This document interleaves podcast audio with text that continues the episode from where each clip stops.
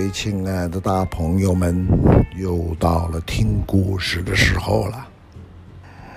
今儿个的故事啊，还是水泊梁山，叫做忽悠。忽悠啊，今天台湾叫呼隆。话说啊，有个叫徐宁的军官被骗上山了，汤龙骗的，两个人好像还是表兄弟。落草当强盗这档子事儿，除了王矮虎之流，除了当强盗，别无出路的人，没人愿意干，更何况是朝廷干部呢？大家想想，人家日子本来过得好好的，每天去衙门喝喝茶、吹吹牛、踢踢啤酒，汇报工作时糊弄糊弄上级。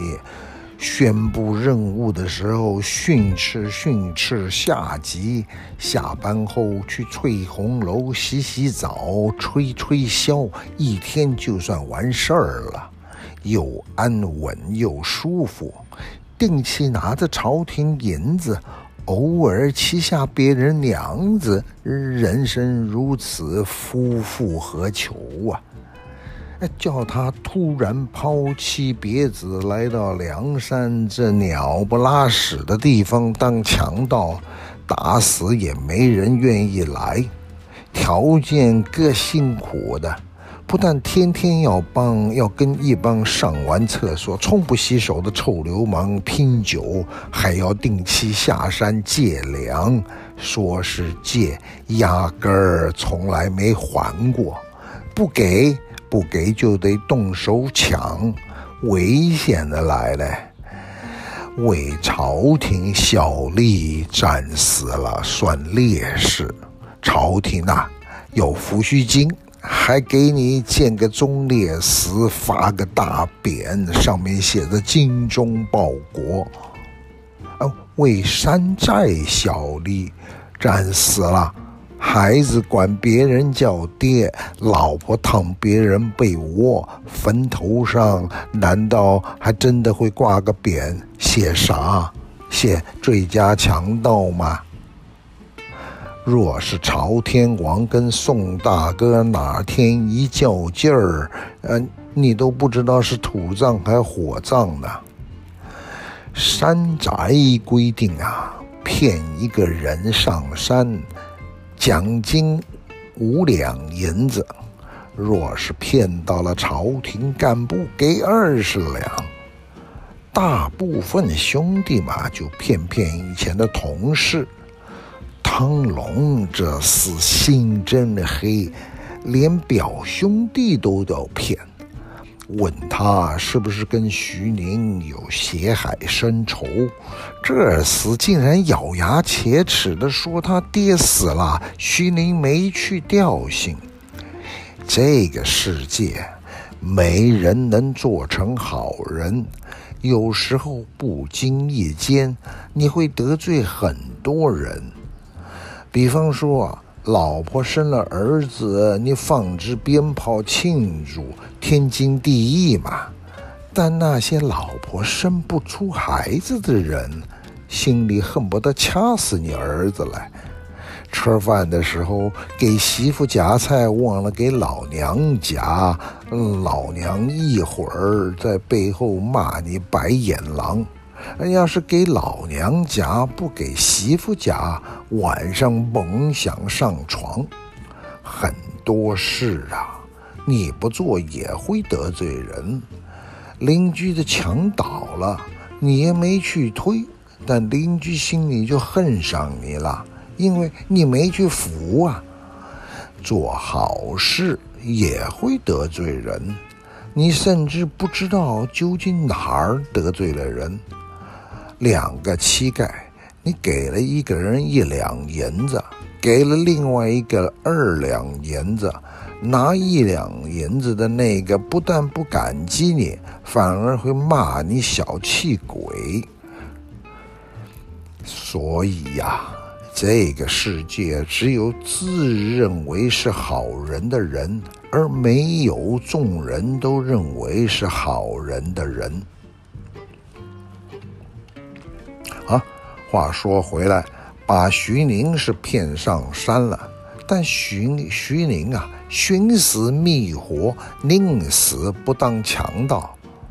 可你一个人呐、一旦上了梁山，由不得你了。要么做做一把交椅，要么就咔嚓一刀丢到河里去喂鱼。想回头没门儿。下面的好戏开始了，先来硬的。一般呐、黑脸都是李逵来当，还他不用化妆嘛。以前呐、鲁智深也干过黑脸啊，不过有一次演得太投入了，忘了是演戏，一禅杖把人给打死了。自从那个之后，再也不敢让他出场了。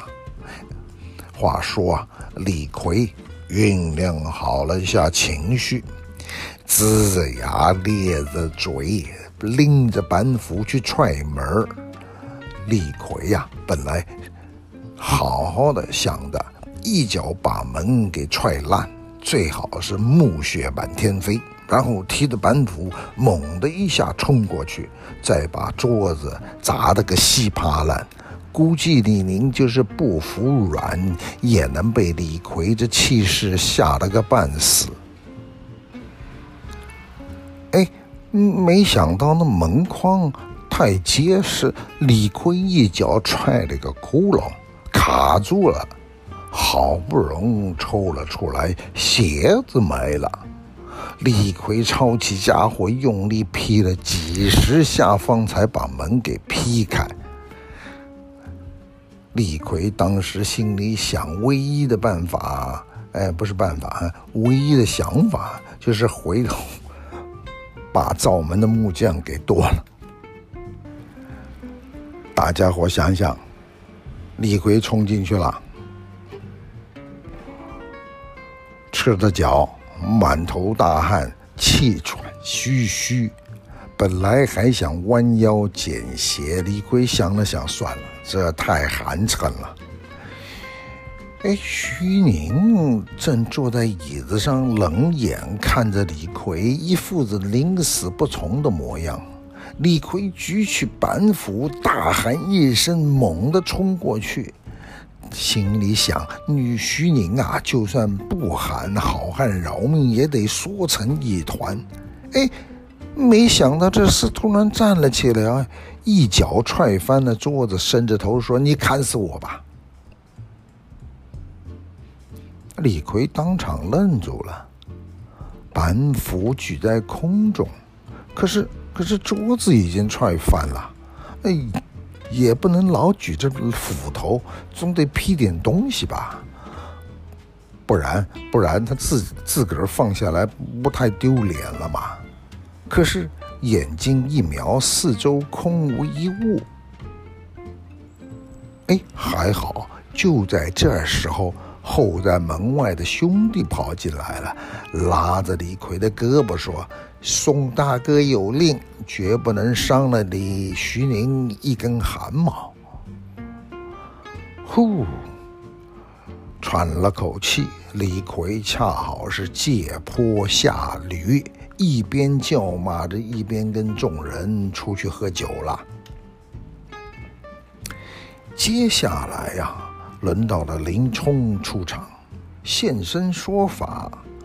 他们两人在东京的时候曾经是同事，一起扛过枪，一起飙过技，关系相当好。两个人回忆了曾经的光辉岁月。当初啊，两人同中武举人，骑马并游东京，是人人羡慕的青年才俊。都怀抱着一腔热血，发誓要忠君报国、保境安民。事过境迁，如今竟然在强盗窝里相见，一时啊唏嘘不已。哭完了，擦干眼泪，步入正题。林冲盛赞曹宋两位头头宽仁宅厚。义薄云天，说啊，其实当强盗没啥不好，当着当着也就习惯了。啊，可任林冲说的天花乱坠，徐宁不为所动，这也没啥奇怪。就像林冲在吃一坨大便，任他脸上表情多享受，在徐宁看起来，那仍旧是一坨大便嘛。林冲没辙。拍拍屁股走了。接着，花荣来了，秦明来了，孙兴来了，一个个乘兴而来，败兴而归，没辙。大伙儿心里面想：嗯，是不是要请宋大哥亲自出马呢？说到宋大哥呀。他的忽悠本领在大宋王朝那是无人可比啊！宋大哥要自称是榜眼，绝对没人敢当状元。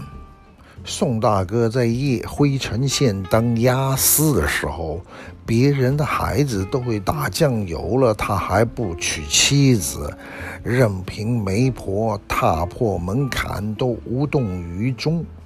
宋老爹急了，把棺材板卖了，凑了一百两黄金，请动了吉州府大名鼎鼎的张媒婆。张媒婆啊，有个外号，叫做说破天，能把王母娘娘忽悠的下凡，能把道士忽悠的去信佛了。只要他撮合婚姻那姻缘，无一不成。任你铁石心肠也禁不住他三寸不烂之舌。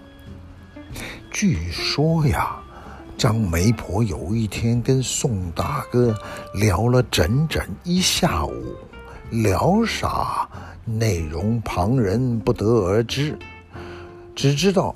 聊完天之后，宋大哥照常去官府当差，而且呢，单身到底。张媒婆家也没回，直接去附近的尼姑庵削发为尼了。前段时间呢，朝廷屡派兵马攻打梁山，结果是屡战屡败，弄得狼狈不堪。最后，蔡太师出奇招，花了重金从西域请来了得道高僧，叫做智弘禅师，请他上梁山点化点化宋大哥，想让让宋大哥放下屠刀立地成佛。说着，智宏禅师一脸的仙风道骨，跟宋大哥谈人生、谈佛法、谈轮回，一席话下来，呃呃呃呃，禅师脱掉袈裟，抄起戒刀入伙了。最后啊，宋大哥说：“嗯，徐宁这档子事，等晚上喝酒吃饭后再说吧。”那天晚上酒过三巡，汤龙找了个空档问徐宁为啥不愿意落草。徐宁说：“啊，他不愿意当强盗。”汤龙冷笑了一声说。当今朝廷人人都是强盗。徐宁说：“嗯，我不相信，我也不懂。”汤龙说：“朝堂上那些公卿大臣，你看看，个个肥头大耳，却不知道忧国忧民，只会趋金误国、贪污受贿、剥削百姓，难道不是强盗吗？”再说那些举人秀才、呼朋引伴、把持衙门、吃了原告吃被告、歪曲法律、